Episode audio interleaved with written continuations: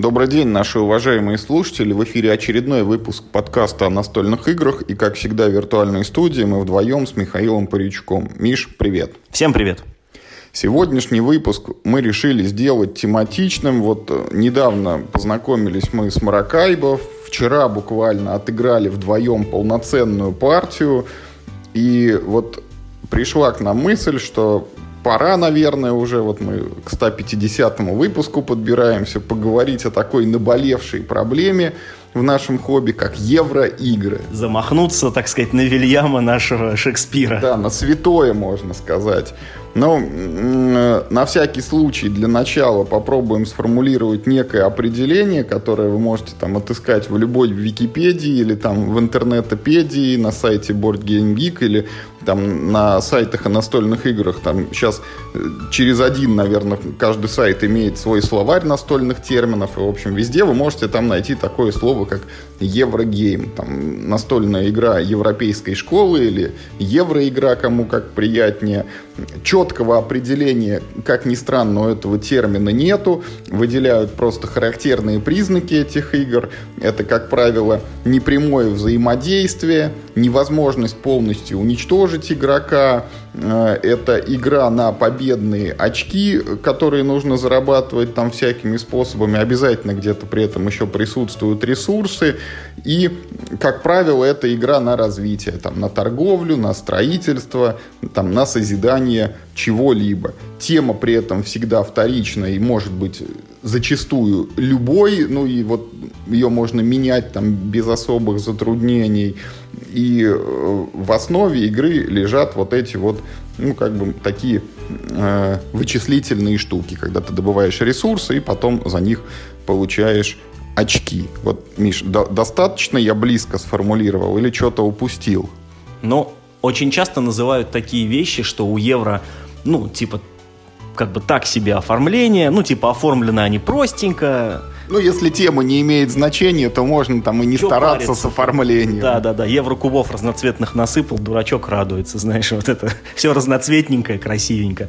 Вот. Но вот ты знаешь, все, э, все вот эти вот характерные черты жанра, они вообще-то были сформулированы достаточно давно, вот, наверное, еще в начале нулевых или даже в конце 90-х, когда вот этот вот жанр, ну, грубо говоря, ну, это, это даже не жанр, это школа. Давайте вот, да, сразу определимся, что это не жанр, это школа э, геймдизайна.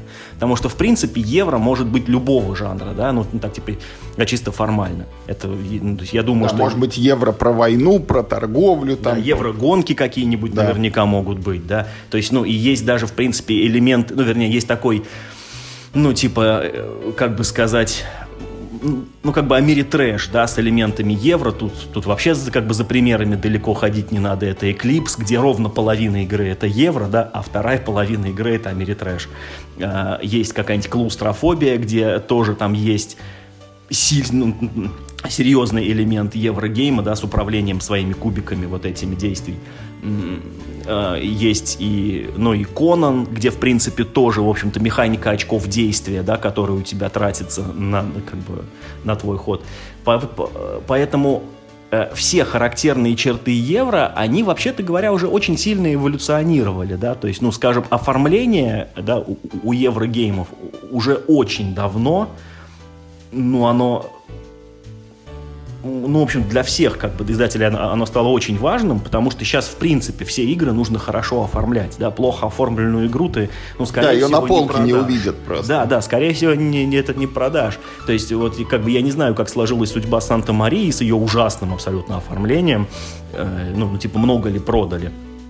Но в целом это скорее исключение, нежели правило. И миниатюрки в евро давным-давно кладут, да, какой-нибудь там, ну вот Cool Mini да, выпускает еврогеймы, у них есть, как минимум, есть у них этот, господи, э, крестный отец, это вроде бы евро все-таки больше, чем, ну, типа, чем война за территорией, ну, там, те миниатюрки.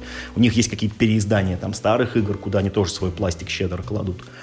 Одним словом, все это, это все не обязательно, да, вот мы как бы с Юрой перед подкастом обсуждали, и мы пришли к выводу, что ну, ответ находится в плоскости немножко в другой, да, а вот конкретно ответ вот, ну что такое Еврогейм, он скорее, ну вот лежит в плоскости того, чем ты занимаешься в игре. Да, да, я тебя чуть перебью, Миш. Вот надо на всякий случай сделать сноску и пояснить, что вообще в настольных играх есть как бы вот ну, две глобальных школы. Это вот эти евроигры, игры еще американского стиля, то, что мы называем америтрэшем. И вот, ну, их как раз легко противопоставлять, потому что в америтрэше, как правило, понятие победные очки там или отсутствуют, или если они есть, они, ну, максимально конкретные, привязаны там к каким-то абсолютно понятным вещам. Ну, там, надо убить вот врагов, и там за каждого убитого ты получаешь какую-то награду в победных очках. И в Америтрэше весь процесс строится не на том, что ты вот кропотливо добываешь какие-то ресурсики и что-то из них созидаешь, а на том, что там с тобой происходят какие-то приключения, там обязательно есть непредсказуемость, высокий уровень случайности, из-за чего там драматический элемент появляется, потому что могут быть как крупные успехи, так и крупные провалы, ну, чего в Евро не так часто встретишь. Там в Евро, наоборот, игроки примерно кучно идут, там и обычно с небольшим разрывом там определяется победитель. В конце нет таких вот качелей эмоциональных, что там взлетел, провалился. И как раз вот на противопоставлении между Америтрэшем и Евро, вот глядя на любую игру, вот э, и задаваясь вопросом, много ли там случайности, сколько там насыпано методов добычи победных очков, а что там происходит с ресурсами, вот, ну, как правило, грубо можно отнести вот туда или туда, Евро или э, Америтрэш я тебя перебил, ты хотел о характерных чертах как раз. Вот что мы там делаем, чем мы занимаемся. А, да. В общем, а, мы пришли вот к какому выводу. Возможно, он ну, неправильный, мы не претендуем тут ни на что, но просто вот мы для себя определили, да, вот то вот, как мы лично чувствуем, а, что перед нами еврогейм. Вот есть такая характерная штука, когда ты играешь в евро, ты первое, что ты делаешь, ты добываешь некие ресурсы, да, они могут быть сколь угодно абстрактными, да, там, там ты можешь добывать э, четверг, радость и, я не знаю, там, и безысходность, да. Дальше ты эти ресурсы ты тратишь на развитие чего-то, это, ну, это может быть тоже, ну, ну как строительство, правило, торговля. Ну или просто об... улучшение. Да. да, да, да. То есть ты именно идешь путем такого типа ну, какого интенсивного и экстенсивного развития. Да? И, наконец, третье, за все вот это ты получаешь победные очки. И тут очень важным является такой момент, что вот все вот эти вот три операции, да, то есть, э, ну, получение ресурсов, строительство и получение победных очков, они, ну, как правило, все четко детерминированы. То есть, ну, не бывает такого, что ресурсы к тебе сыпятся, э, типа, вообще случайно. Нет, всегда есть некая определенная закономерность, даже если в нее заложены элементы рандома. Ну, как, например, я не знаю, там, ну, в колонизаторах, да, там же типа ты, ну, типа, форм, э, как бы, случайно получаешь ресурсы по броску кубиков, но тем не менее есть строгая гауссовая зависимость, да, что восьмерки чаще выпадают, чем 12, там, ну, очень, очень условно. Поэтому ты все равно можешь с высокой долей, э, с высокой долей вероятности ты можешь прогнозировать, сколько каких ресурсов ты получишь. После этого ты точно знаешь, что, сколько стоит, чтобы, чтобы возвести, да, ты точно знаешь, где это можно сделать, и ты точно знаешь, к какому результату это приведет, сколько победных очков ты за это получишь. То есть, вот видите, вот как бы все эти три этапа, они вот все четко между собой связаны. Знаешь, мне такая, э, такая странная родилась метафора, знаешь, про спорт. Как для меня не характерно, я все больше про еду метафоры выдумываю.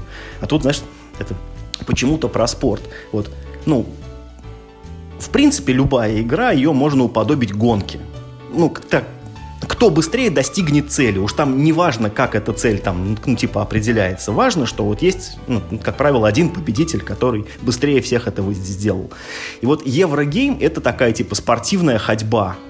А, а, а Трэш — это, ну, знаешь, такая, типа, гонка героев, где, где такие мужики бегут, ну, ну, типа, правил особо нет, там падают в грязь, и там много эмоций. А спортивная ходьба, где такие дисциплинированные такие чуваки, идут гуртом, плотно игру, идут, никто не бежит, все идут. Все в масках. Да, все примерно с одной скоростью, вот. Но как бы и у того, и у другого спорта есть свои поклонники, да, и я даже не знаю, ну, например, вот, ну, на данный момент, что популярнее, спортивная ходьба или вот такие, типа, экстремальные марафоны, типа, там, гонки героев, или там, какой-нибудь Iron Man, да, там и как начальник.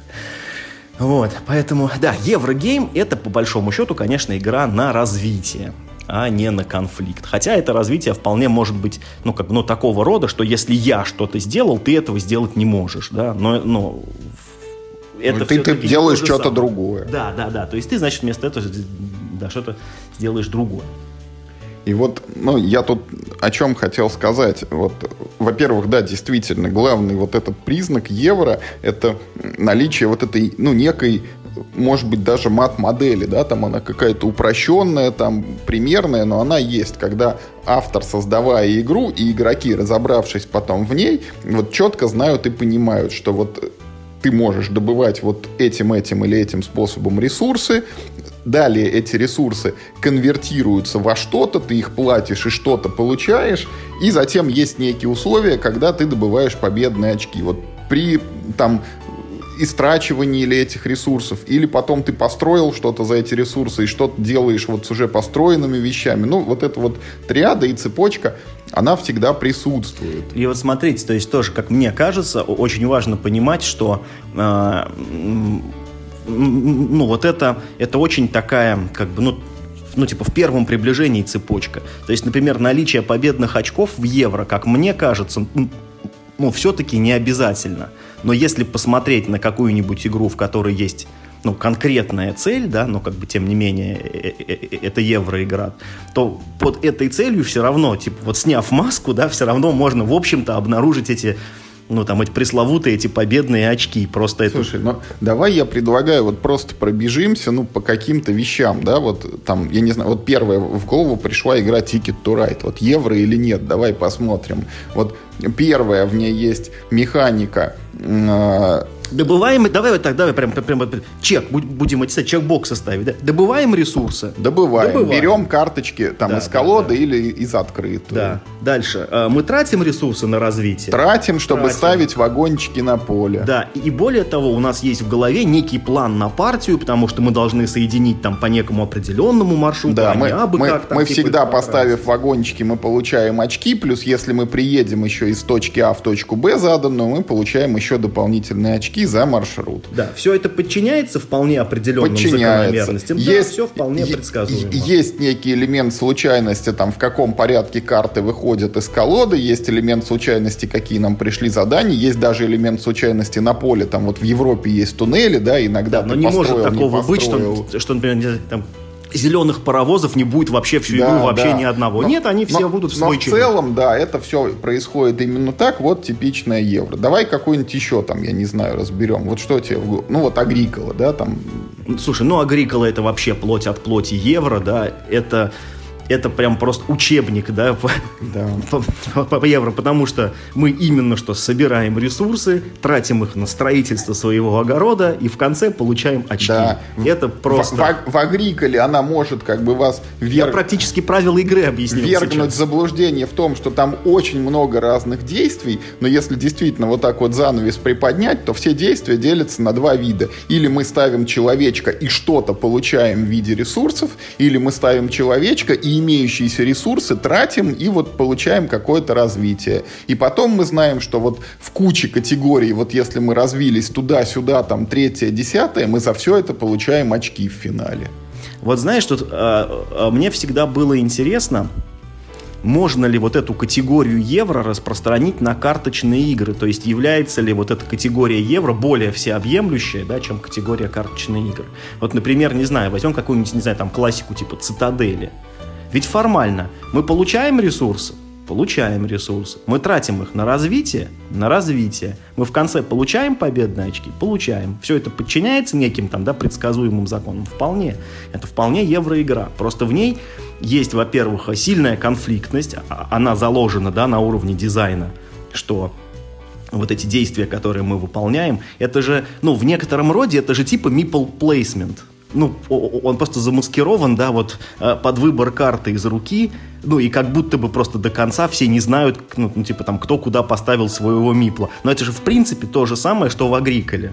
Что, типа, Нет, каждый цита- выполняет Цитадель это, да, там просто ресурсы, это, ну, как бы одна, одна штука, да, это деньги, за деньги ты строишь карточки, карточки приносят тебе очки. Но там есть вот этот элемент, вот, может быть, он принесен из Америтрэша, когда можно там украсть, разорить, вот, отобрать деньги, отобрать карты чужие и даже поломать чужое здание. Вот этот небольшой элемент есть, но в целом, да, это вот укладывается игра в структуру евро. Да, да, да. То есть, вот видишь, это я вот, вот как раз, э, это как раз к тому, да, что скорее ответ в плоскости, что такое евро, лежит именно там, вот чем ты в игре непосредственно занимаешься, да, а не в том, есть ли там рандом. Потому ну, вот, что... например, вот смотри, смотри Race, много Race for the Galaxy. Хорошо, давай Race for вот the Galaxy. евро или нет? Да. Вот легкий ответ, вот берем Пуэрто-Рико, вот стопроцентная евро-игра, да, и она потом превращается из настольной игры с полем и фишками в карточную. Вот, пожалуйста, выбирай или Сан Хуан, или Race for the Galaxy, не теряя при этом своей вот этой структуры, что мы добываем ресурсы, на них строим что-то, ну, там вот карточки типа, которые называются мирами и улучшениями, и потом получаем победные очки. Кстати, вот Race for the Galaxy, наверное, может подчеркнуть такой еще элемент некоторых евро, когда ты ну, получаешь очки, на первый взгляд, вообще непонятно за что. Да, пожалуй, там есть вот эта вот достаточно абстрактная механика продажи, да, и внутреннего потребления, ну, типа внешней торговли, да, внутреннего потребления, которая не всегда и не сходу всеми понимается. Ну и вообще, Race for the Galaxy на первый взгляд... Не она... всеми понимается. Ну, это первое, да. Во-вторых, она выглядит так, как будто бы оно, ну, ну, то есть значки по картам раскиданы абсолютно рандомным образом, чисто, что называется, для баланса. Но на самом деле, когда ты в нее поиграешь, ты видишь, что, вообще-то говоря, названия карт, они ну, они хорошо соответствуют тому, что карта делает. Э, и, ну, в общем, вполне понятно, почему на каком-нибудь, не знаю, там, заброшенном крейсере чужих ты, типа, один раз получил желтый ресурс, да, там, от технологии чужих, и все, больше, ну, ну, типа, больше ничего нет. То есть, да, круто, ты его нашел, ты с него что-то снял, все, больше он ни для чего не нужен тебе. Поэтому, в принципе, да, Race for the Galaxy это, это конечно, евро первое, да, и, и, и, и во-вторых, ну, в каком-то смысле тематичное евро, да. да. И вот это, кстати, знаешь, вот я предлагаю перейти, кстати, вот к этой теме, это вот связь, да, евро и тематики. Вот смотри, вот мы с тобой много раз говорили, что вот игра кажется тематичной, когда э, те механики, которые в ней используются, они похожи на то, как это происходит в реальной жизни. Да? Да, вот тогда с жизненным ощущай... опытом, когда соотносится, да, и, да, ты, да, и ты понимаешь, ну вот на какой-то, на бытовой логике, на своем предыдущем вот э, там или личном опыте, или просто там ты читал книгу, ну вот о космосе, там о, о скотоводстве. Я вот знаешь, как раз хотел сказать, что даже не то, что жизненный опыт, а то, как мы это представляем да, себе да. в голове. Вот что важно. Потому что, например, ну, мало, э, мало кто, не знаю, участвовал э, это, ну, во Второй мировой войне. Да, извини, там, корову да, редко коров, кто да, выращивал. Да, да, да. да. Но мы, тем не менее, представляем себе, что это, ну, вот было примерно так. Как-то вот Или могло бы быть, да, ну, примерно да, да, так. Типа в моей голове это выглядит, в общем, примерно так, и поэтому, ну, я, в общем, согласен, да, что эта механика действительно, она, ну, типа, какой-то отклик вызывает. И вот возьмем две каких-нибудь игры, ну, не знаю, возьмем Агриколу, как, наверное, самая тематичная, супер в лоб сделанная евро. Ты знаешь, мне вообще, это мне кажется, что Уви Розенберг, э, когда делал Агриколу... Орден ему надо дать. Не-не-не, ты знаешь, мне кажется, он ставил перед собой такую задачу что я сделаю все максимально как в жизни, да, то есть пускай там будет много всего, но я вот не буду ничего выдумывать, что вот у меня есть люди, каждый из них каждый день делает что-то одно, это приносит вполне конкретные вещи. Хижина строится сначала там из веток, потом типа глиной обмазал, потом типа там... Камнями это, обложил. Да, да, да, в камень... Там даже все эти вот цены, да, что типа построить новую комнату нужно типа два тростника, потом типа, типа чтобы переделать, неважно сколько комнат, нужен только один тростник, ну типа там дырки подлатать. В общем, там очень много каких-то вот этих вот вещей, которые явно взяты, ну вот чисто из тематики тематики, а явно не из баланса. А балансировалось под них, скорее всего, что вот он понимал, типа, нельзя просто так перестроить дом, да, крышу нужно тоже переделать, поэтому вот хошь не хошь, а хоть один тростник потратить туда надо, поэтому весь баланс будет заточен на то, что один тростник ты все равно тратишь. И вот возьмем вот то, во что мы с тобой поиграли совсем буквально только что, это Маракайба, да, очень сложно сказать, тематичная эта игра или нет. Вот это прям, вот это ну, вот вы знаете, смотрите, возьмем вот э, такую, э, знаете, такую метафору. Вот, вот мы возьмем как бы механики, да, которые попадают типа в такой в черный ящик игры, да, и выдают некий результат. То есть вот как эти механики выдают результат, нам не важно, да, просто возьмем, грубо говоря, входящие механики, да, исходящий результат. Вот вообще, э, да, даже не механики типа, а входящий сюжет, в который нам предлагается поверить. Вот вот так лучше сказать, да? И теперь формально, да, подойдем. В принципе, в Маракайбо мы занимаемся тем, что мы плаваем по морю, да, по этому, по Карибскому морю, типа воюем, да, и торгуем. Мы причем играем роль ну, некого вполне конкретного человека. Мы делаем некоторую карьеру, там, да, ну, то есть или, или военную, или торговую. И там даже есть, ну, такие типа ачивки. Ну, они очень такие абстрактные, но тем не менее на них нарисована медалька, якорь, домик, э, корона и еще что-то там, я уже даже не помню. Мы играли с Юрой, он выбрал торговую карьеру, я чисто военную. Как наши герои закончили как бы игру? У Юры было очень много денег, очень дорогие постройки. Э, у тебя, по-моему, был дом. Да, у тебя, по-моему, был. У меня дома не было, у тебя, по-моему, был. И, и корона. Ну, ну то есть, ну, корона обозначает, э, типа, ну, некое знат... Ну, Вложение в мегапроекты королевские вот эти. Ну, я бы сказал, что это титул. Вот, ну, именно если попытаться переложить на героя, то, типа, ты, ну, ты какой-нибудь там граф какой-нибудь там, или еще что-нибудь, не знаю, маркиз. Вот. А мой герой закончил игру с очень маленьким количеством денег, с огромной военной славой, с медалью, да, которой у Юры не было, как ни странно, а у меня была, без дома, потому что он все время где-то, видимо, на войне пропадает. Вот. Э, поэтому, в общем-то, формально, да, вот то, что мы делали, вот э, такой результат мы и получили. А теперь вернемся к тому, вот о чем мы раньше говорили, что механики соответствуют тому, как это, как это ну, да, типа, нам да, кажется, да, должно да, Да, я тебя перебью, вот возвращаясь к Агриколе. Вот вы садитесь за игру, никогда ее в глаза не видели, но вам говорят, вот у вас есть человек, он идет на работу, вы выбираете, он или рубит лес, или ловит рыбу, например, или он уже нарубив лес, из него строит забор. И вот, ну, понятные вещи, да, вы выбираете, куда приложить вот ваши как бы человека-часы имеющиеся. А теперь что происходит в Маракайбо? Ну, вот, наверное, интереснее всего тогда Маракайбо рассмотреть, как работает вот эта торговля и война, вот эти две основных, как бы, таких механики. Ну, может быть, ну да, наверное, две основные механики. Торговля выглядит так.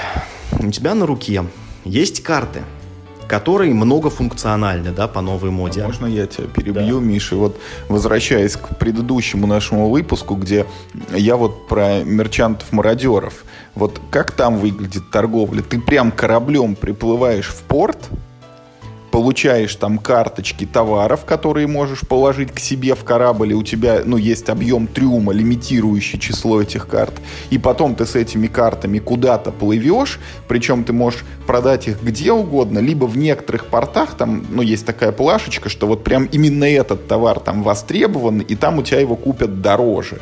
Ну, и вот ты выбираешь, куда ты приплыл, его пробла, продал и получил денежки, которые потом, ну, вот как обычные деньги, ты можешь э, что-то за них купить там себе какие-то апгрейды для корабля или там новые товары как бы в оборот их пустить и так далее. Ну, ты вот прям продаешь, загружаешь, вернее, покупаешь, загружаешь трюм, плывешь туда, где их надо продать и продаешь. Вот ровно как в жизни.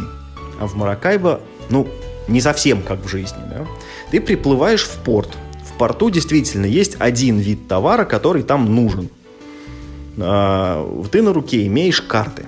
Но эти карты, они многофункциональные. Они одновременно являются, ну, условно говоря, неким строением, хотя это может быть человек, но э, э, это в целом, э, это что-то, что можно построить. Ну, типа нанять человека, построить корабль там, или дом, или еще что-то. И эти же карты являются и товарами. Еще эти карты являются чем-то вообще непонятным. Там на них есть еще один символ. Это карта, труба и, ну, еще какая-то чушь. Я уже не помню. Это вообще в игре никак не объясняется, что это такое. То есть это не соответствует уже вообще ничему. Так вот, ты можешь, да, придя в порт, ну, не знаю, там, например, в порту нужна кукуруза. Вот ты можешь скинуть любую карту, на которой в качестве товара указана кукуруза. Да? При этом ты лишаешься возможности построить, например, дом, который был на этой карте, или еще что-то. Ну да ладно. То есть, ну, ты продал кукурузу, от тебя ушел боцман, условно говоря. Это очень странно уже.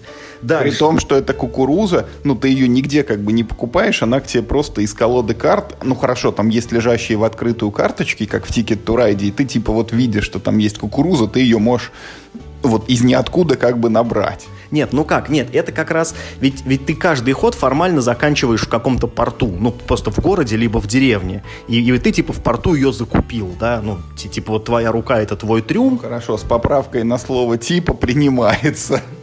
Это, это, это один из признаков евроигр, когда тебе начинают объяснять через типа. Ага, ага. Так вот, ну это еще хоть на что-то похоже, знаешь, что как, э, как тебе в трюм в руку да, попадают эти карты товары. Но это ладно. Но как бы что происходит дальше? Вот, например, привез я эту пресловутую кукурузу. Что я за это получил? Деньги? Нет. Я за это получил половину из, из, из улучшения корабля.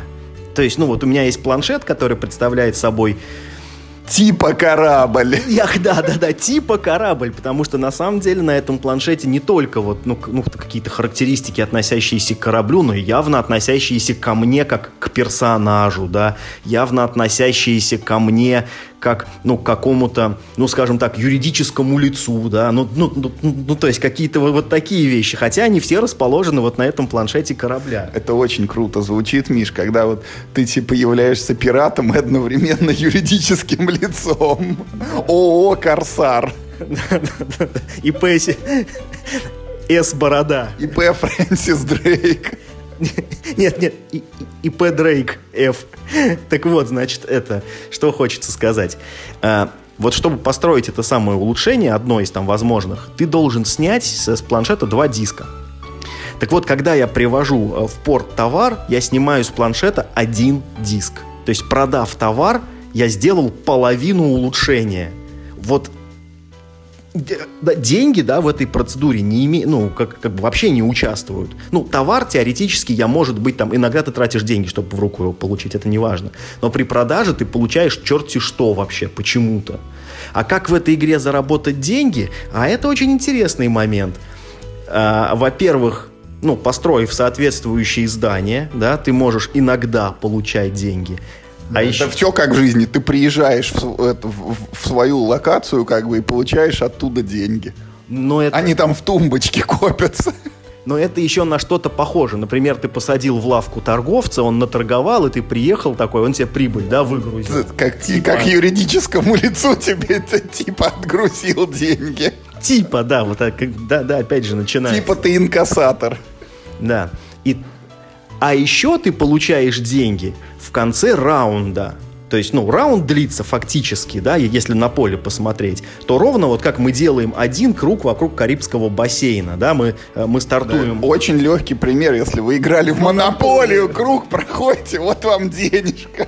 Тут ровно то же самое. Вот ты прошел круг, да, получи деньги. И вот этот показатель, сколько денег ты получил, его можно прокачать, да, и, и ты получишь не 200 рублей, там, да, а 300 рублей, там, или даже, может быть, 350. Ну, там другие что, цены. Что является доказательством доказательством, что Маракайба круче монополии, потому что монополии нельзя прокачать. Да-да-да. Вот. То есть, видите, о чем я говорю? Все эти механики, их приходится объяснять, привлекая какие-то дополнительные сущности. А без этого объяснения вообще не работает. Ты типа плывешь, типа покупаешь товары, типа получаешь деньги. В общем, все это как-то... И вот... ты типа юридическое лицо. Ну да, да, да. И, и все это очень натянуто. Поэтому, вот, ну, несмотря на то, о чем я говорил, что э, входящая тематика и получаемый результат, они, в общем-то, соответствуют друг другу, да, ну, ну то есть ты воюешь, да, и, и получаешь медаль, например, или там ты воюешь и получаешь много славы э, да, через это. А деньги совершенно не обязательно, что, да, ну, там, да, что твоя военная компания будет прибыльной. Ну, как бы, да, не, э, а, а, а если ты торговец, то ты, соответственно, ты получаешь точно деньги, но как бы не факт, что славу, да, не факт, что это будет какой-то, там, какой-то подвиг. Но это все происходит не как у людей. Вот. Вот, кстати, очень хороший термин, знаешь, что вот типа еврогейм это когда не как у людей. Нет, бывает вот в Агриколе ну, как да, у людей, ну, да, когда вот прям тематично, но это Агрикола это скорее исключение из правила. Ну нет, кстати, ну нет, нет, нет, нет, нет. Э, это самое, ну, ну тематичных евро-то можно набрать. Ну, может, не полный мешок, но, наверное, с десятку, ну, наверное, ну, если сильно постараться, да, то, наверное, можно набрать. Вот. Но в целом один из характерных вот, вот, вот этих признаков, знаешь, вот это, вот, вот что, это вот то, что в евро обычно раздражает. Что типа, ну это же типа еврогейм, можно сделать вот как-то вот так вот, ну, типа через одно место. Вот хочешь очень хрестоматийный пример тебе приведу, где сделано вот вообще не как у людей. Куба? Нет, замок на все времена. Помнишь такую игру, которую Менцель оформлял? Очень да, но, но не помню нюансов, так что рассказывай. Ты э, занимаешься тем, что ты восстанавливаешь... За... А, вернее, э, ты строишь замок. Ты типа архитектор. Как все это в игре... Я в нее когда играл, я очень угорал, потому что как раз тогда строили вот эти сочинские объекты для Олимпиады, да, и был этот вот мем, это, это самый, а, про один Олимпиард рублей. Вот. И в этой игре происходит ровно то же самое. Ты частный подрядчик, который распиливает бюджет на строительстве замка. Потому что э, тебе привозят ресурсы. Ты берешь их бесплатно. Ты ничего не платишь за ресурсы, их тебе просто привозят на тележках. Дальше ты за эти бесплатные ресурсы, ну, видимо, тебе их дал подряд, это, это заказчик, да, видимо, он тебе их типа привез. Окей, ладно. Ты, значит, взял эти ресурсы, ты построил здание, и получил себе деньги и себе славу. Ты У ничего... архитектора так и происходит. Король его призывает и говорит, слышь, построй мне замок, вот с лесом проблем не будет, золотом обеспечу, глину тоже подвезу. Ты, главное, строй. Хорошо, но как ты строишь это здание, ты помнишь? Вот что самое главное, как ты это строишь. На каждое здание нужно потратить некоторое количество, ну, как бы, ну, так скажем, условных строительных единиц. Например, 20. Но эти условные единицы могут быть выражены в любых ресурсах. Главное, чтобы там было по одному, хотя бы по одному каждого из четырех типов. То есть хотя бы один кирпич, хотя бы одно бревно, там, там что-то еще есть, там хотя бы один камень и хотя бы еще одно что-то еще, там, там э, четыре типа строительных ресурсов. Вот если ты по одному типу хотя бы вложил, то все остальные, там, да, условно 16, ты можешь положить чего угодно. И это так странно. То есть у тебя формально, у тебя все ресурсы являются джокерами. Ну, с некоторым ограничением. Ровно так же устроено в игре э, Tapestry, да, от Stonemaier Games. Ты тоже там платишь, ну, то есть э, ты за выполнение действий платишь ресурсы. Но в основном там ценник стоит один любой ресурс. И это выглядит очень, ну, глупо. Зачем тогда они сделаны разными, если ты платишь все равно, ну, в некоторых условных единицах? И это вот то самое, вот что не как у людей, да, потому что ну, у людей строительство любого объекта, да, оно требует определенного количества каждого типа ресурса. Как в Агриколе. Как в Агриколе, совершенно верно. А, а, в замке на все... То есть, смотрите, как бы... А, Опять же, я не говорю, что, например, там «Замок на все времена» или «Тейпостри» — это плохие игры. Мне они обе, ну, то есть, ну, в общем-то, нравились, да, особенно там «Замок на все времена», это мы в него прям много играли. Просто проблема в том, что вот за такие моменты евро принято критиковать. Это вот то, что вызывает у людей, ну, определенную реакцию отторжения, потому что это надоело. Вот все вот эти вот дурацкие условности, вот, я не знаю, механика выбора ролей в евро, вот как наш любимый э, этот э, Steam, да, э, где ты в свой ход выбираешь, кем я буду сегодня, машинистом или банкиром. Ну, типа, э, почему я не могу просто выполнять действия? Это механика... Как в Railways of the World. Да, да, да, в Rails of the World то же самое. Почему там это работает без, э, да, это самое, э, без механики выбора ролей? Вот механика выбора ролей — это одна из самых нетематичных механик. Ее очень трудно привязать к чему бы то ни было. Я объясню, да? То есть, ну, смотрите, а, э, то есть, ну, явно механика выбора ролей — это не то, ну, а, а, а, она не подразумевает то, что это вот лично вот ты сам этим занимаешься, да? Ты типа, ну, не знаю, нанял... Типа. Ну, ну, я, я просто, я, я просто как бы ищу слово. Ну, ты нанял кого-то, да, там, для выполнения этой роли. Ты оказал влияние на этого человека, и он сделал то, что тебе нужно. Но если ты этим сам не занимаешься, почему ты можешь оказать влияние только на одного человека? Почему нельзя оказать влияние, например, на двух? Или, может быть, на всех сразу? Если ты самый богатый игрок, даже если у тебя все деньги, которые, в принципе, в этой игре присутствуют, они находятся в твоей личной собственности, почему я не могу просто купить всех? Ну, то есть, если это все равно не я, если это какие-то третичные лица, да, это очень странная механика. То есть, ну и много-много-много других, которые не то что плохо работают, но в жизни а э, это, это, не, это не вызывает никакого отклика от твоего жизненного опыта. Да, я вот в этой связи хочу тоже привести пример вот с этой Кубой, которую уже, может быть, не все помнят, потому что она старенькая, там, седьмого или восьмого года, когда у тебя есть, вот ты строишь здание, и ты строишь их в такой, ну, как бы, таблички, вот матрицы 3 на 4 клеточки. Вот ты их строишь, строишь, строишь, и у тебя вот по этой табличке ходит человечек. Вот ты его выставляешь, и у тебя начинают работать здания. И можно вот либо столбец, значит, либо ряд активировать. И, ну и третьего не дано. И ты вот э, сталкиваясь с этим правилом, ты ну, ты просто вынужден с ним смириться, потому что в реальной жизни такого не бывает, что у тебя вот сегодня работает там, ну, не знаю, третья производственная линия, а завтра только пятая, остальные там, ну, бастуют, что ли, я не знаю, или смена у них не та. Нет, но понимаешь, а если бы это было про производственные линии, это было бы еще полбеды, но это чертов огород, где ты выращиваешь растения. И то есть я когда захотел, у меня, значит, вырос рас... этот, не знаю, там, э, тростник или что там есть, табак, я, я уже не помню, что там в Кубе. Но вот, но только, значит, вот, вот в рядочек. А перпендикулярно на соседних грядках табак уже не вырастет. Ну, или раз скажет, ну, хочешь, он вырастет перпендикулярно, то тогда не, не, не вырастет продольно. Э, вот, эм, вот это, наверное, та, а, вот тот момент, да, за который евро принято ругать. Да, вот. это все это вот в конечном трек, счете все трек, спотыкаются Трек конкистадоров, трек вот паровозов, этой, да, трек паровозов, то, чего не бывает в реальной жизни, это просто вот ну прибито там сбоку и это гвоздем и кое-как да, приделано и, этому и проволокой названию. обмотано, чтобы не отвалилось. Да, да, да. Типа, э, типа ты купил машиниста на железнодорожную станцию, да, типа назначил своего чувака. Хотя до этого он был ковбоем, и ты такой раз посадил его машинистом, а другой машинист у тебя до этого был был этим самым инженером. Ну, то есть это ну, ну, какой детский сад, честное слово.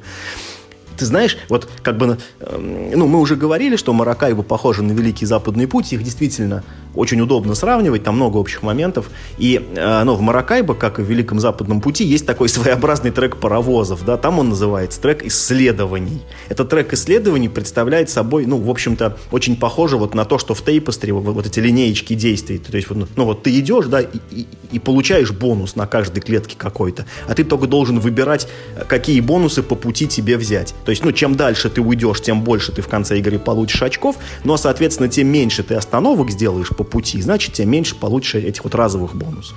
Вот, как бы вот это так работает. И честно говоря, ты знаешь, я должен, скрипя сердце, сказать, что, этот, что это как бы лучше объяснено, чем в Великом Западном пути. Ну, потому что ты отправляешься в далекую экспедицию, не знаешь, да, что типа тебя в там Латинскую найдет. Америку типа ты в идешь Латинскую там, да. Америку. Понимаешь? Вот. Ну, потому что в Великом Западном пути это вообще просто чушь собачья. Вот, ну, вот то объяснение. Типа ты которое- гонишь коров, а там где-то мчит паровоз. да, то есть ты вообще в игре кем управляешь? Я что, я что, владелец железнодорожной станции? Почему я должен строить в каком-то Делавере там этот... э, в- Мало того, что я должен там типа станцию построить, я туда еще могу и своего директора... наз- А, а- а до этого кто там директор был? Вот если ты такой Я крутой, построил ставишь, ста- ставишь станции руководителей, зачем ты коров при этом лично пасешь? Ладно, допустим, я фермер, типа такой, знаешь, этот, типа, э, типа фермер-богатей, который как бы, ну, типа свое политическое влияние уже начинает инвестировать. Допустим. Но я что, построил станцию и там что, не, не мой директор, что ли, работает? А кто там тогда? Я что, построил и Враги ушел? захватили. Да-да-да. Это, дом свободный, живите, кто хотите. Там и так сидит мой, мой человек. Это же я построил эту станцию. Какого черта вообще? В общем, Это тоже можно объяснить. Типа станцию надо, ты слушай. построил, а вот найти, кто в ней работать, это отдельная задача. Ее ту- тоже нужно решить. Нельзя любого пастуха взять, и он сразу машинистом будет. Да в том-то и дело, что можно, понимаешь? Потому что я беру любого пастуха и назначаю его машинистом. Ну хорошо, но пастуха еще надо найти, они не валяются на каждом шагу. Да, но станция это работает и без директора, понимаешь? Вот это самое интересное. Ладно бы станция без него не работала, вопросов бы типа не было. Типа. В общем, ладно, мы можем долго искать объяснение да. этим евро. Я, я, я вот хочу все-таки да, вы уловили суть. еще раз акцентировать, вот в этот момент сделать небольшую паузу и сказать, что вот когда э, вот применяя свой личный опыт, мне э, весьма импонирует вот это вот черта евроигр, э, которая связана с некой э, мат-моделью и прогнозируемыми более-менее результатами. Когда ты точно знаешь, вот что из, э, делая это, вот на выходе ты получишь примерно вот это. Да, там есть иногда э, некая неопределенность, потому что а вдруг тебя опередит другой игрок и займет, например, какое-то действие, и тебе оно будет недоступно. Да, если там речь идет о выходе карты с колоды, там есть тоже некая, может быть, непредсказуемость, но тем не менее ты всегда вот в евро, э, если ты выполнил все там условия для получения ресурсов или для получения очков, ты их получаешь. Это я противопоставляю случайности, которая э, очень часто встречается в мире трэша, и вот для максимальной иллюстрации приглашаю всех прослушать наш предыдущий выпуск, где я рассказывал про мерчантов и мародеров, как там бесит эта непрекращающаяся случайность, когда ты можешь раз за разом проигрывать, и ты не сделаешь с этим ничего, просто потому что кубики легли не той гранью. А в евро, наоборот, вот это очень хорошая черта, она есть и в Агриколе, там и в Эклипсе, и вот в этой каверне, в которой мы играли, когда ты делаешь вот понятные вещи и получаешь понятные результаты этому опять в евро я противопоставляю вот эти вот прибитые вот сбоку с припеку и со словом типа механики, не имеющие отражения или имеющие слабые отражения и слабые аналоги в реальной жизни, которые ты вынужден просто запомнить и с которыми вынужден просто смириться, что вот в этой игре автор реализовал именно так. Вот ты должен зазубрить, это работает именно так, и вот ну, делай и получишь вот то, что будет э, в этой части предусмотрено в игре. Надо, вот смотри, мне, мне очень правильной показалась вот эта вот твоя мысль, что э, в хорошем евро, я вот сейчас просто так, знаешь, так это, ну, порефлексировал, вот все вот эти условности, а, а условности есть, естественно, есть в каждой игре. Ну, например, там та же наша любимая с тобой Агрикола, ну, ну, вот эта механика meeple placement, это же тоже чушь, да, ну, ну, то есть почему независимые люди не могут заниматься одним и тем, почему вся семья не может пахать поле, например, да, ну, это же, это же как бы тоже так. Или, например, почему, когда ты сажаешь овощ, там вырастает только один овощ сверху, а на пшенице вырастает две пшеницы сверху, ну, это же тоже такие коэффициенты, которые нужно почему, если помнить. ты пошел сажать пшеницу, соседу это недоступно Так, так вот я и говорю, да, да, да, да, да, да, что, почему все люди не могут, ну, как делать одно и то же. Это все ясно. Вот. Но вот знаешь, как, вот, как мне кажется, что э, в хорошем евро вот эти ограничения, они нужны только для того, чтобы результат был более прогнозируем. Понимаешь? То есть вот эти ограничения вводятся не, ну, не потому, что можно, а для того, чтобы было ну, хоть как-то можно было построить, ну, хоть как-то можно было, в принципе, спрогнозировать ход своего следующего игрока, следующего игрока. Например, в, этой, э, в той же Агриколе, представляешь, вот, э, насколько сложнее было бы планировать, э, если бы все могли ходить куда угодно. Вот хоть все фишки всех игроков можно было выставить на одну и ту же клетку. Ведь ты как... Э, э, то есть, ну, ведь ты когда делаешь ход, ты ведь не только получаешь выгоду, ты еще и обрубаешь целые линейки анализа. Все, ты теперь знаешь точно, что ты забрал камень, а без камня этот не может построить, этот не может там, не, не, не знаю, перестроить, этот не может комнату, а нет комнаты, значит, он, он значит, не может... Сколько веток вот этого лишнего анализа сразу отрезано, просто потому что ты вот это как бы это Эм, ключевое звено, да, из этих цепочек ты как бы его выдернул, все, э, это можем дальше не анализировать. А вот, ну, знаешь, вот как будто вот, ну, ну, типа вот хочется сказать, что во многих евро это прикручено как будто а вот давайте вот, я такую штуку выдумал, а вот давай-ка я сюда да, ее вот прикручу. Что, что только рядами домики работают. Да, да, да, да, то есть вот тут нет никакой, мне, то есть, ну, вот, знаешь, мне кажется, вот нет никакой в этом необходимости. Ну, вот, э, ну, механику того, что ты получаешь только некий определенный набор ресурсов там и или денег, ну, ее же можно по-разному реализовать. Но почему вот так? это, это просто потому, что вот автор захотел, чтобы вот, типа, а давайте вот, типа, вот мы сюда это, еще геометрию включим, да. Вот это не очень хороший признак, э, как, как мне кажется, да, не очень хороший признак для Еврогейма. Ну, это вот, наверное, следующее, о чем мы должны поговорить, потому что, отталкиваясь вот от этой триады механика, ресурс, победные очки, нужно сказать, что на протяжении своего развития, а евро, наверное, вот мы можем брать за точку отчета примерно 96 год, когда прогремели колонизаторы, и дальше пошло как бы бурное развитие этих настольных игр. Но они так-то них... и до этого существовали. Ну, ну, как бы вот они стали шире распространяться, в них стали больше играть, больше mm-hmm. покупать, mm-hmm. и вот все это завертелось, что их стало больше год за годом. И вот с той поры на столок выходит каждый год у нас бьет рекорды, их появляется все больше и больше, и вот э, поскольку, ну, как бы основа игры сохраняется одной и той же, э, издатели, там авторы, они вынуждены что-то придумывать, чтобы игры все время покупались. Вот одна из вещей, это самое понятное, мы о ней уже сказали, это оформление, да, если ранние все евро были там все примерно светло-коричневые и похожие друг на друга, там в пастельных тонах, то сейчас оформление бывает самое разное и самое хорошее, просто для того, чтобы, ну, во-первых, выделяться, во-вторых, не, не казаться хуже на фоне других там современных игр. Но это касается только формы, да, есть еще вопрос содержания. Вот жонглируя вот этими штуками, э, механика, ресурсы и победные очки, авторы внедряют в игру как раз всякие вот эти разные элементы, потому что у нас там есть вот евро, там, которые на механике worker placement, да, их там с Кейлюса они пошли.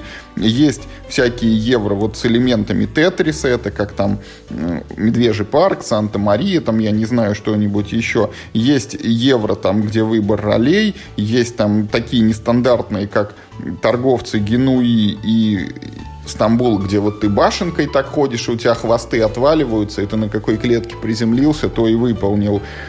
И э, вот это вот развитие механик, оно, с одной стороны-то может быть и хорошо, что, ну, типа жанр не стоит на месте, да, и куда-то движется вперед.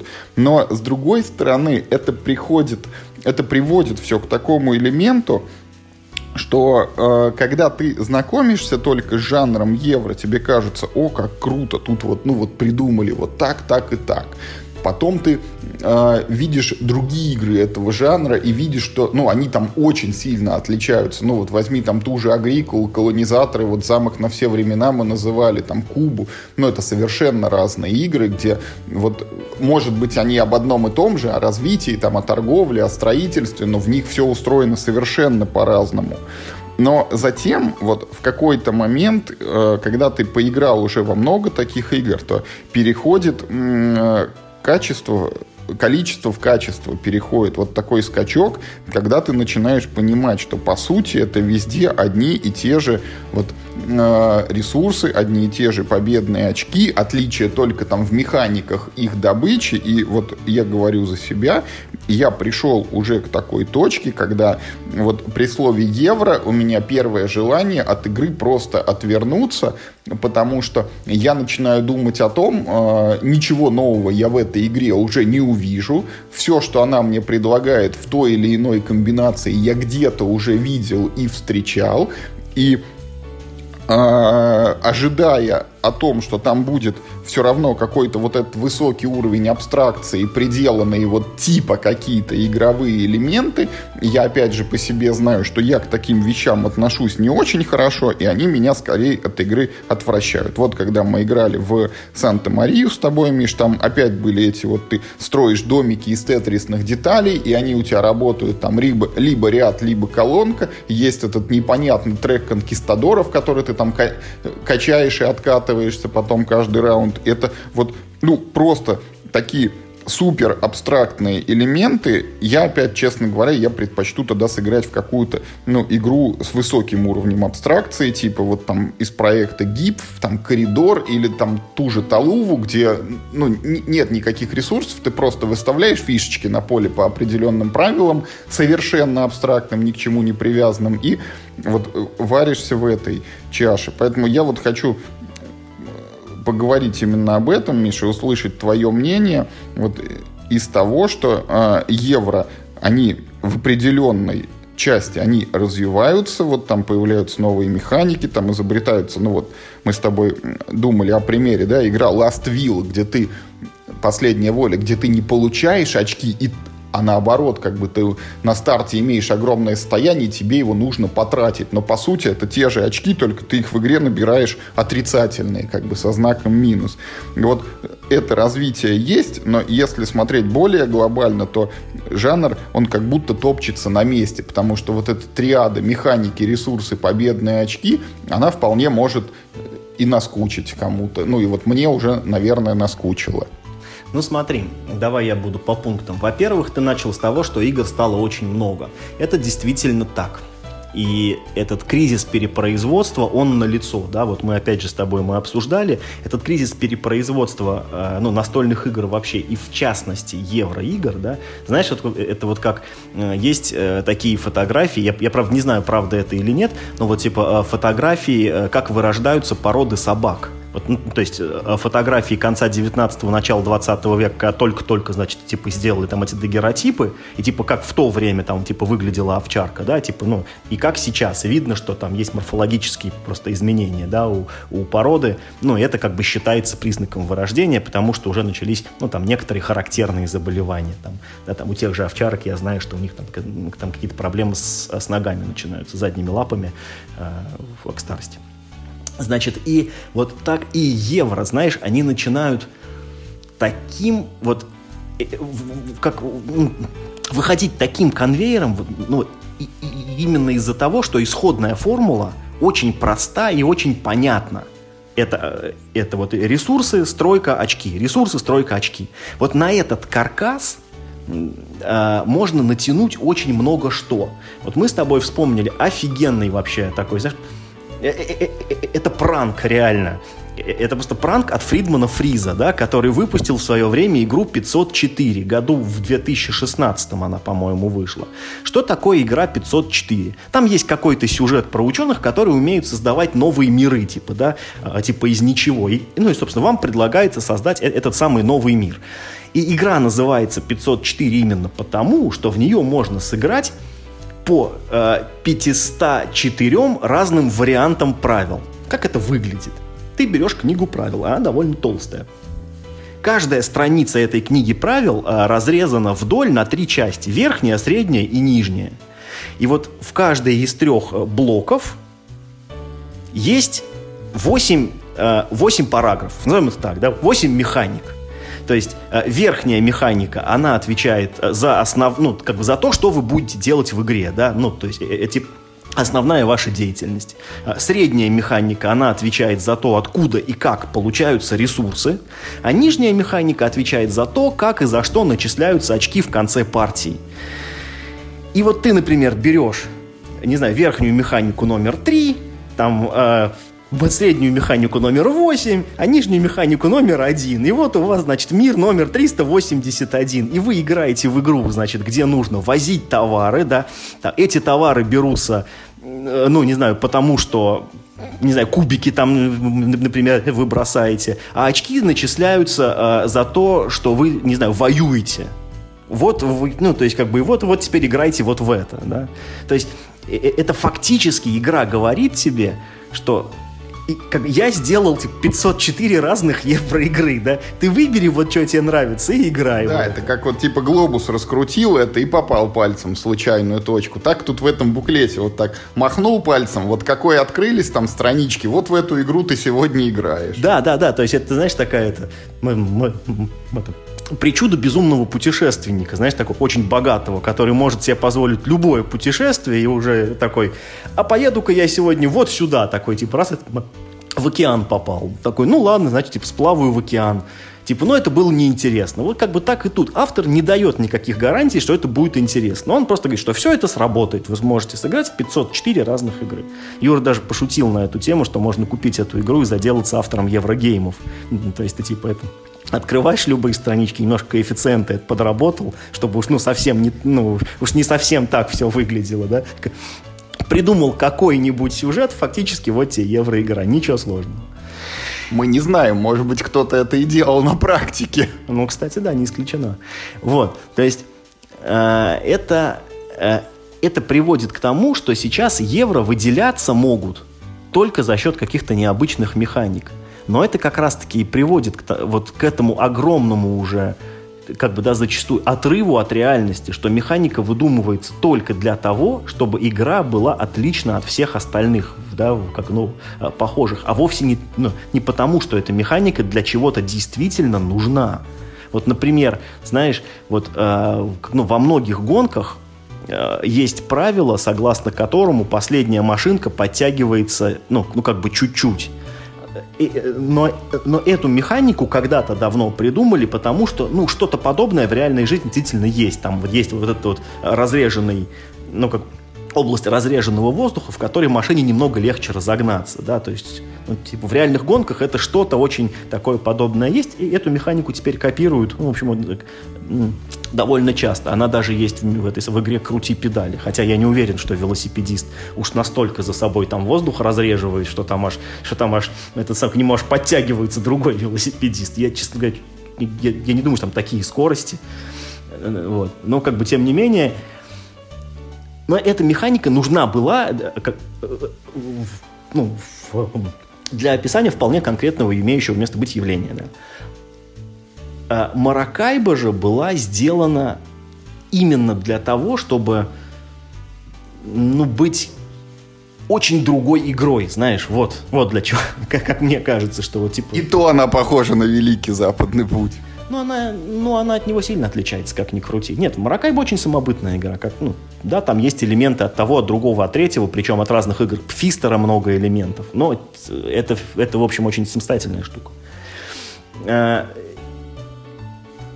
вот, как я, знаешь, как-то вот хочется сказать, что как будто бы этот путь он, с одной стороны, единственно возможный, да, вот, вот, вот эта эволюция через инновационные механики, она, с одной стороны, единственно возможная, но с другой стороны, она все дальше отрывает их от тематичности. Все сложнее сделать э, тематическое евро.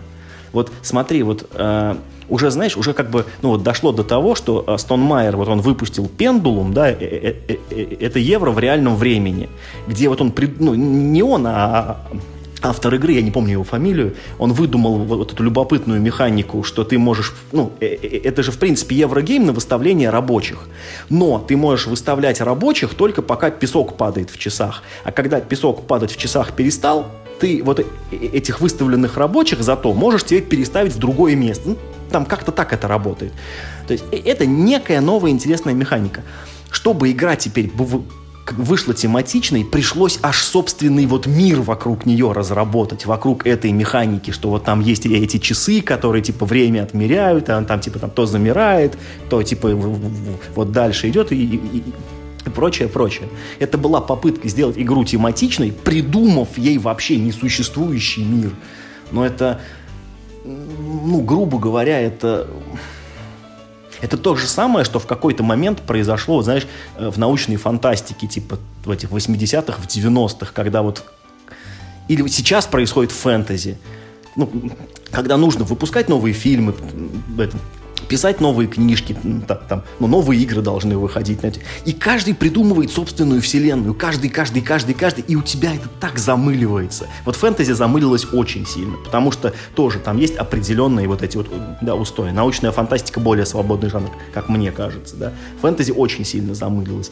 И ты уже просто, не знаю, ты, садишься в очередную РПГ, да, и играть. И такой, опять запоминать эти названия, этот мир, тут все по-другому они придумали, континенты, опять эти, эти там все эти имена собственные, бесконечные. Вот я, кстати, поддерживаю. Я помню, когда вот в школе еще вот читал вот эти фэнтези, это было так круто, когда ты погружаешься вот целиком в этот новый мир, а потом пришла усталость какое-то время, когда ты действительно открываешь, блин, лучше, ну вот поближе к реальной жизни, чтобы вот не так сильно отрываться. Угу.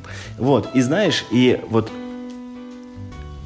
вот сейчас по этому же пути идет, в принципе, э, ну, дизайн еврогеймов. Только здесь не сюжеты выдумываются, да, а выдумываются механики, все более какие-то вот какие-то, не знаю, там, ну, изощренные, неочевидные. Иногда находятся реально бриллианты, когда вот автор находит какое-то очень, ну, очень простое, но какое-то очень необычное э, решение. Эклипс с этими кубиками, которые, ну, выставляются на поле, открывается циферка, но и ты не должен. не Эклипс, но... это, это придумали в Ганзейском союзе, э, но, тем не менее, да, да, да, вот там эти, вот эти планшеты, да, это, это же как бы очень просто, и это, и это механика, которую, ну, не очень надо объяснять, в принципе. Это вот как раз вот те самые игровые условности, которые можно просто принять. То есть... А, ну, в Маракайбо она тоже есть, но ее надо объяснять. Да, в Маракайбо ввели второй этаж. Это, ну, то есть это, это уже просто клиника, да, ну, то есть, ну, это не, не то, что клиника, это не то, что сложно понять, понимаете, просто вот этот вал этих условностей, он, он, во-первых, он руинит вот все попытки сделать ее тематичной. Ну, блин, ну серьезно. А,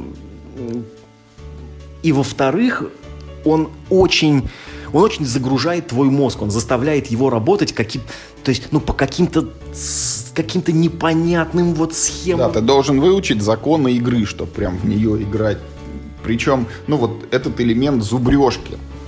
Ты это не так, потому что да, это да, так. Ты закон не, суров, ты, но он закон. Ты не можешь да. опираться на настоль, на реальный свой опыт, ты вынужден смириться с условностями, которые тебе вот пихает автор. И в некоторых случаях их пихают, ну вот, больше, чем ну, чем хочется. Чем в приличном обществе допускается. Да, да, да, да, да. Вот есть такой момент. Вот смотрите, а как бы опять же, вот может показаться, что, ну, что мы как бы так много про это говорим, типа, что, ну, например, я не считаю, я, ну, ну что Еврогейм типа, априори плохо, даже если она очень абстрактная. Мне нравится та же Санта-Мария, хотя это абсолютнейший сухарь. В ней, мне кажется, ни одно действие не привязано к реальности, в ней ничего невозможно объяснить, что там как происходит. Ну, может быть, через пять типа, что ты типа хорош в религии, поэтому у тебя типа много монахов, которых ты типа можешь отправить миссионерами к индейцам, и они типа дадут тебе за это золото. Ну, ну это очень натянутое объяснение, знаете. Или, то есть, ну, механику Тетриса объяснить очень тяжело вообще, в принципе. Это, ну, ну вот, наверное, знаете, это вот супер... Наоборот, легко объяснить. Очень, нет, очень тяжело. Это Почти все играли в Тетрис. Да, но это ты... Да, но, но ты не привяжешь это к реальной. Единственная игра, знаешь, которая это удалось... Вот смотри, а, опять же пример, да? Вот а, как, ну, хорошее это использование механики Тетриса. Прям, ну, прям реально тематичное использование механики Тетриса. Это когда сделано в лоб. Это, это игра Эра, где здания разной формы. Ну, Медвежий парк тоже самое. Вот у тебя стройплощадка, и ты ее... Это... Ну почему они такой формы? Ну вольеры не такой формы, понимаешь? А вот собор все-таки, он реально в виде креста строится, да, там эти, ну, классические какие-то административные здания в английском стиле, они в форме буквы «Н». Поле занимает большой квадрат. Понимаешь, вот, вот что в «Эре» хорошо? Там поле не выглядит в виде буквы «Зю», там какой-нибудь там, да, из 25 клеток хитро выгнутое. Нет, большой прямоугольник, как поле и должно выглядеть. Башня, ой, то есть, если э, стена, да, э, прямой, э, прямой кусок, ну да, вот это, э, это так, понимаешь? Вот э, именно вот здесь э, лежит, так сказать, ну вот корень, как, наверное, один из моих, ну, то один из моих корней любви к этой игре, что в ней вот это в общем, довольно абстрактная механика, да, она наконец-то, она обрела смысл. И сравни ее э, с «Пир во славу Одина» от Уви Розенберга, где ты берешь кусок и на него лепишь дракар, рог, поросенка, монеты, топоры, все, что только вот просто есть у викингов, типа мы слагаем сагу о викингов таким образом. Это же просто чушь собачья. Я не говорю, что это плохая игра, но это такое высосанное из пальца объяснение. И почему, вот, вот, э, ну вот каждый раз, когда вот, ты это видишь, вернее, когда я это вижу, то, такие вещи, я думаю, но почему эта игра должна быть тогда про викингов? Да ну сделай ее про что-нибудь другое, про, не знаю, а, как будто ты витраж собираешь, ну я не знаю, ну все, ну, ну какую-то другую механику, это самое, да, где уместно вставлять куски в рамку. Но почему это, это, это, это, это должен быть такой уровень абстракции, что мы пишем вот типа, что у нас типа пир, и мы э, слагаем вот эти саги, про наши, значит, славные подвиги. И вот мы поэтому в эту сагу, типа, вплетаем дракар, там, топор, славную битву, добычу, там, золото, какую-то женщину. Ну, ну, это, почему это Тетрис тогда? В общем, это очень странная вся вот эта вот штука. Это, кстати, ну вот, это одна из причин, почему у меня нет никакого желания играть э, в Одина. Я в него не играл и даже вот не хочу пробовать. Как раз ровно по тем причинам, что я не очень люблю вот такие супер абстракции. Я не хочу заучивать очень много игровых условий. И я не уверен, что вот приложив все эти усилия, я получу еще потом удовольствие от игры. Я лучше сыграю в то, что уже проверено. Ну да. Вот знаешь, вот тут, наверное, как-то хочется сказать, что э, в, ну, в тематичной игре а, ну, я все равно, посмотрите, вот смотрите, дайте вот я как бы, что называется, а, сразу расставлю точки над «и», да. Я, в принципе, не против уж совсем сухих евро. Я, ну, типа, в некотором а, определенном количестве я готов в них играть. Может быть, типа, там, в одну какую-нибудь игру в год, может быть, ну, там, типа, пару партий, можно сухого евреца в принципе, можно навернуть, знаете, что называется, просто мозг помассировать. Нет вопросов. Это, знаете, это как, как ну, как какой-нибудь спорт. Ну, ну, то есть, ну, там, я не спортсмен, да, но, ну, ну, ну, типа, раз в год могу, типа, там, в футбик поиграть с пацанами. Я при этом не строю свою карьеру вокруг футбола, да, так и вот и, и сухими евро. Но при этом я априорно считаю, что тематичность в евро – это хорошо. Вот, ну, тематичная евро лучше, чем не тематичная всегда. Вот, то есть, ну, при прочих равных, да, всегда лучше тематика, чем, это, чем абстракция. Так вот, и вот хочется сказать, как будто бы, да, что вот, ну, тематичных евро, э, как будто бы вот э, ты узнал сюжет, и ты уже как будто знаешь часть игровых правил. да, просто потому, что, ну, вот, типа, так и происходит в реальной жизни. Ну, как бы я уже задолбался там эту агрикулу в пример приводить, давай что-нибудь другое. Но это будет, это будет несколько специфичный пример, но тем не менее ну, как бы тоже с натяжечкой, да, не знаю, там, ну, лорды Waterdeep. Потому что, в принципе, это игра в мире э, Dungeons and Dragons, да, где мы знаем, что некие э, группы приключенцев ходят квесты выполнять. И вот ты должен, в общем-то, ну, в этой игре, играя за некую такую главу гильдии, да, ты должен собрать группу приключенцев и послать ее на квест, что принесет тебе деньги и славу. А, тут, правда, не очень понятно, почему эти приключенцы никогда не возвращаются к тебе обратно. Ну, уж такой они народ, эти приключенцы. Выполнили квест, и, значит, это, ну, типа, это, разбрелись, значит, это по тавернам в освояси. Ну, да бог с ним. Это, как бы, есть такой момент. В общем-то, ну, достат, скажем так, это тоже с большой натяжкой, но для меня, в общем-то, достаточный как бы, уровень этой самой э, тематичности. Или вот, например, «Каменный век», да, игра, которую я не люблю, но она, как бы, но она весьма тематична, потому что ну, собирать ягоды легко, а, там, ну, рубить лес это труднее, добывать глину труднее, и как бы еще, и, ну, и как бы и, и так далее, и так далее. Поэтому броски все усложняются, усложняются. И, и типа, чтобы добыть ягоды, тебе достаточно 2 очка, по-моему, да, там что-то или 3. А, а чтобы срубить лес, ну, ну типа, надо уже 4 очка. Но это, ну, ты воспринимаешь, ну да, ну, ну типа, лес типа, тяжелее рубить. И, и вот, например, в каменном веке ты, когда строишь хижину, ты не должен потратить там, 20 условных единиц строительства, лишь бы каждого ресурса было по одному. Нет, ты должен отдать вполне конкретные ресурсы. Ну, ты не очень хорошо помню, помнишь, да? там есть хижины, которые это любыми ресурсами за Джокер, да? да. За, за, за, И есть вот этот тоже евроэлемент прибитый сбоку, что там река выносит нам вот эти карты, собирая которые мы там получаем очки за какие-то комбинации. Черт возьми, да. Но я же говорю, что я не люблю эту игру, да. Вот, кстати, смотри, вот еще один пример мне, мне кстати, вспомнился этого несоответствия. Вот мы с тобой каждый раз удивляемся э, сюжету в Ticket to Ride. Именно по этой причине сюжет, который предлагает нам игра, вообще не соответствует тому, что происходит на поле. И гораздо логичнее другой сюжет. Он ну, он типа в этой же лежит плоскости, просто нужно немного его как бы поменять и сразу игра из это полностью абстрактных, да, переходит да. если, полностью Если вы думали, что в Ticket to Ride вы строите железные дороги, вы жестоко ошибаетесь, потому что по сюжету это вот отсылка к Жюлю Верну «Вокруг света за 80 дней». Кто там больше посетит городов и проедет Наспор. по железной дороге, Наспор, да, еще и выполнит вот эти задания, что проехать оттуда до туда.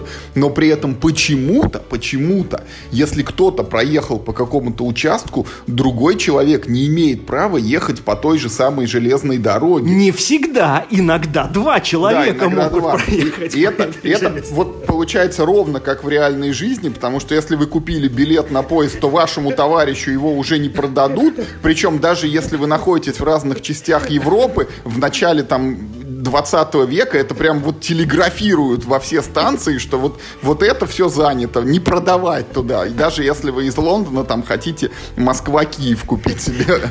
А если ты, не дай бог, купил себе билет, как бы, ну вот на маршрут э, так сказать, ну, на паром или вдруг через туннель, то есть не нулевой шанс не проехать через туннель по какой-то причине. Хотя вроде бы, то есть... Да, да. Деньги с тебя возьмут, но не факт, что билет выпишут. Нет, я имею в виду хотя по сюжету игры, ну, ну типа, Э, ну, постулируется, что все эти железные дороги уже построены, да, и паром ходит. И вот, но почему-то, когда ты пытаешься проехать, вот он как-то вот, не всегда он работает, закрыто, не, не, паромщик, может, не знаю, забухал, что называется. Очень странно, я говорю.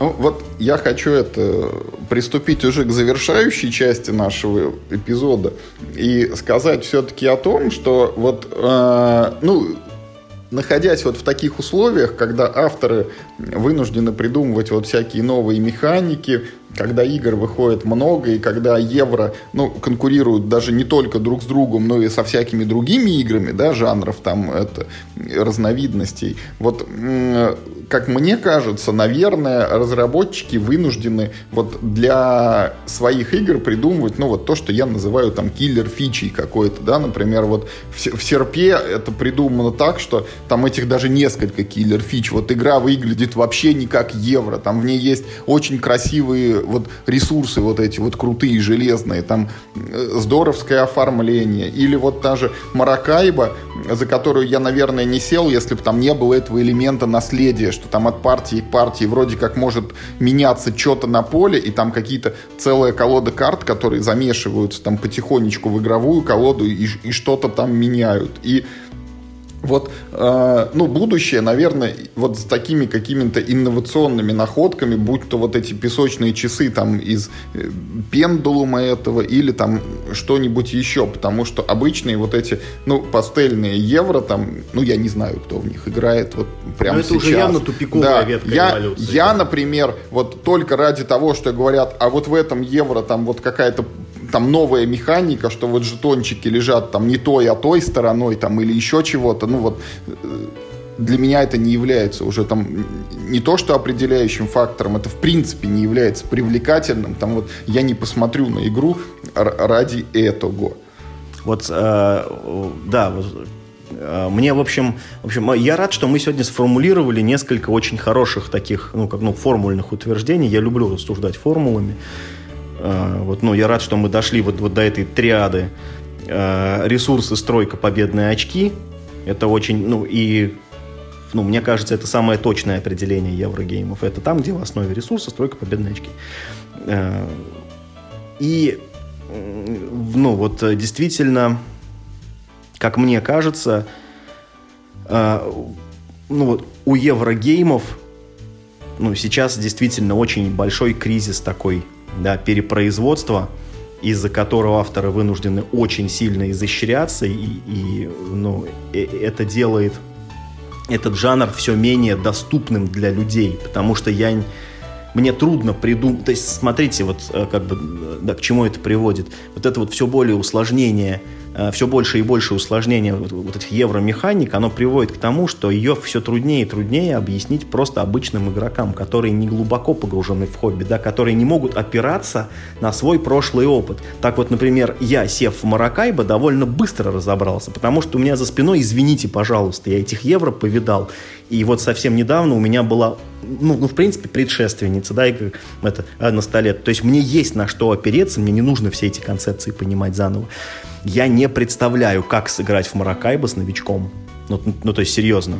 Это такой уровень, просто запредельный уровень а, вот этих абстрактных механик, которые никак невозможно объяснить, только там, не знаю, в пяти кавычках, да, все эти объяснения взяв, э, что э, эта игра, то есть, ну, Юра говорил, что типа она не сложная. Нет, ребят, она очень сложна. Она, она сложна именно вот этим количеством абстрактных она, вещей. Она несложная тем, как ход делать новичку. Вот ты ему говоришь, вот ты подвинь кораблик от одного на, на 7, а потом ты что-то сделаешь. Но вот новичок будет это что-то делать, и далеко не факт, что он будет вообще приближаться к победе этими действиями. Да, Потому да, что он да, не сможет да, осознать, конечно. он правильные вещи выполняет или неправильные. Конечно, да, вот это, вот это очень сложно.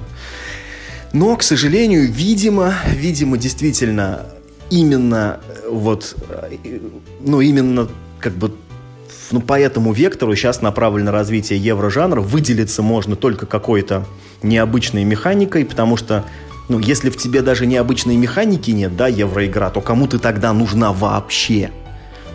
Вот мы с Юрой шутили, что евроигр уже столько, что в Маракайбо, когда играешь, там в порт заходишь, о, есть игра с таким названием, и с таким названием да, есть, пожалуйста. и с таким порт, названием порт, есть. Порт-Рояль, Сан-Хуан, Картагена. Кар, э, э, что-то там, да, Слушай, я, я даже не вспомню, там есть какие-то и более экзотические названия, но даже с, ни, ну, как даже с названием этих городов есть э, как бы есть уже евроигра да, на тематику торговли в Карибском этом чертовом море.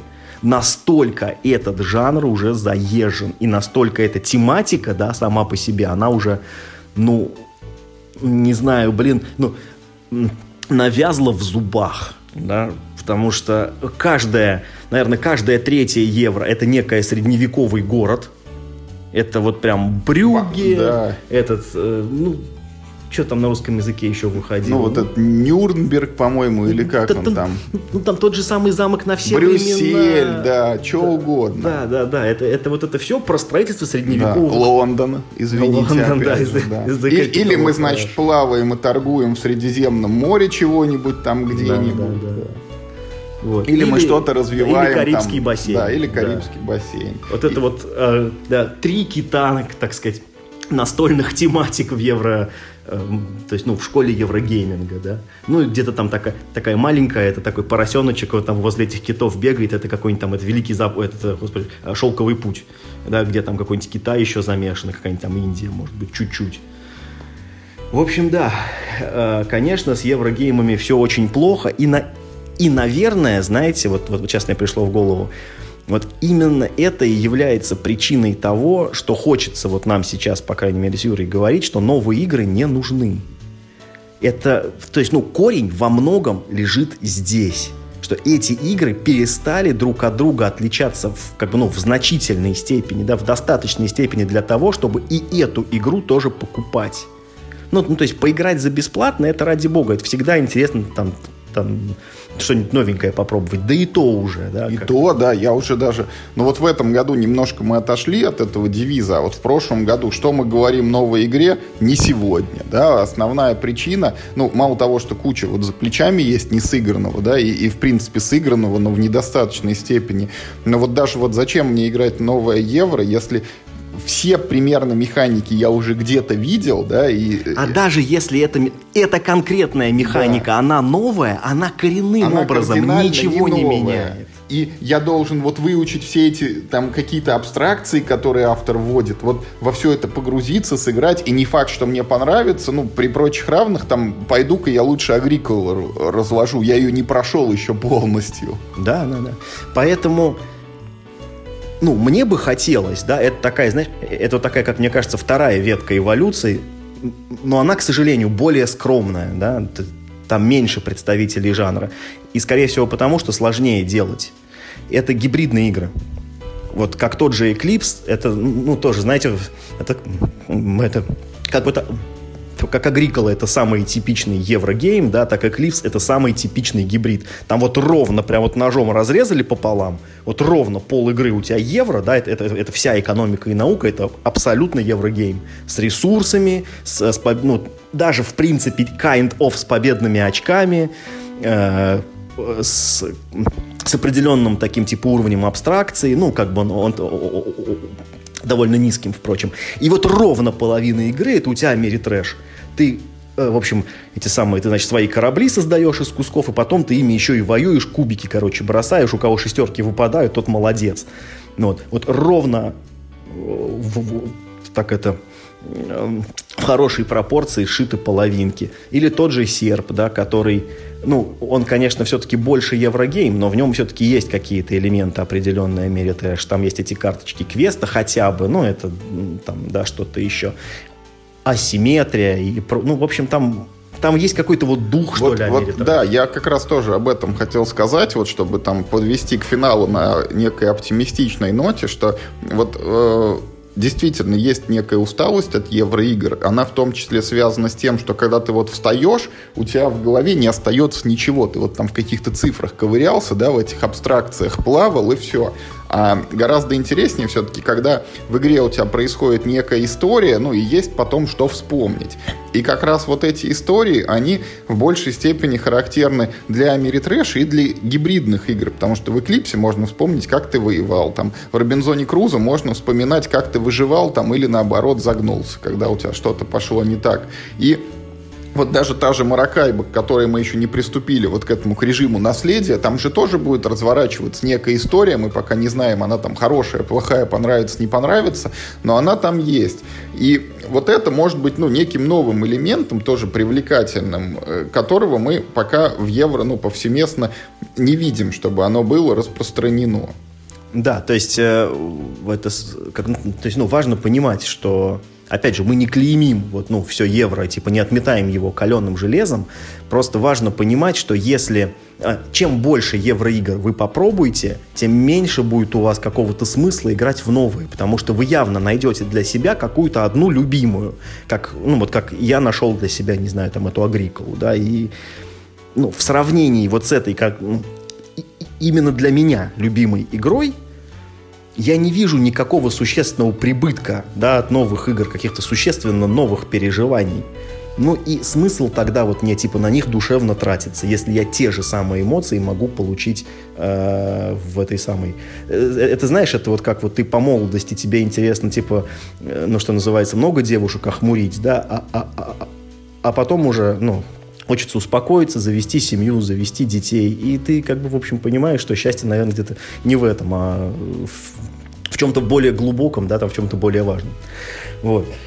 А, и все это можно сделать в Агриколе. Кстати, да. Это хороший панч. Ну что, все? Наверное, да. Мы вот об чем хотели, об том поговорили.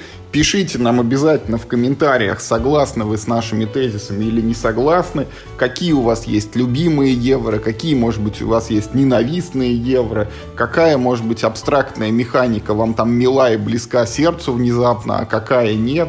В принципе, вы за тематичные евро или вы против тематичных евро. Какие вы, может быть, знаете самые лучшие евро или даже по-другому вопрос построить, какие вы знаете евро, которые интересны тем, кто не любит евро. Вот, например, таким, как я, могли бы вы какую-нибудь игру порекомендовать или нет?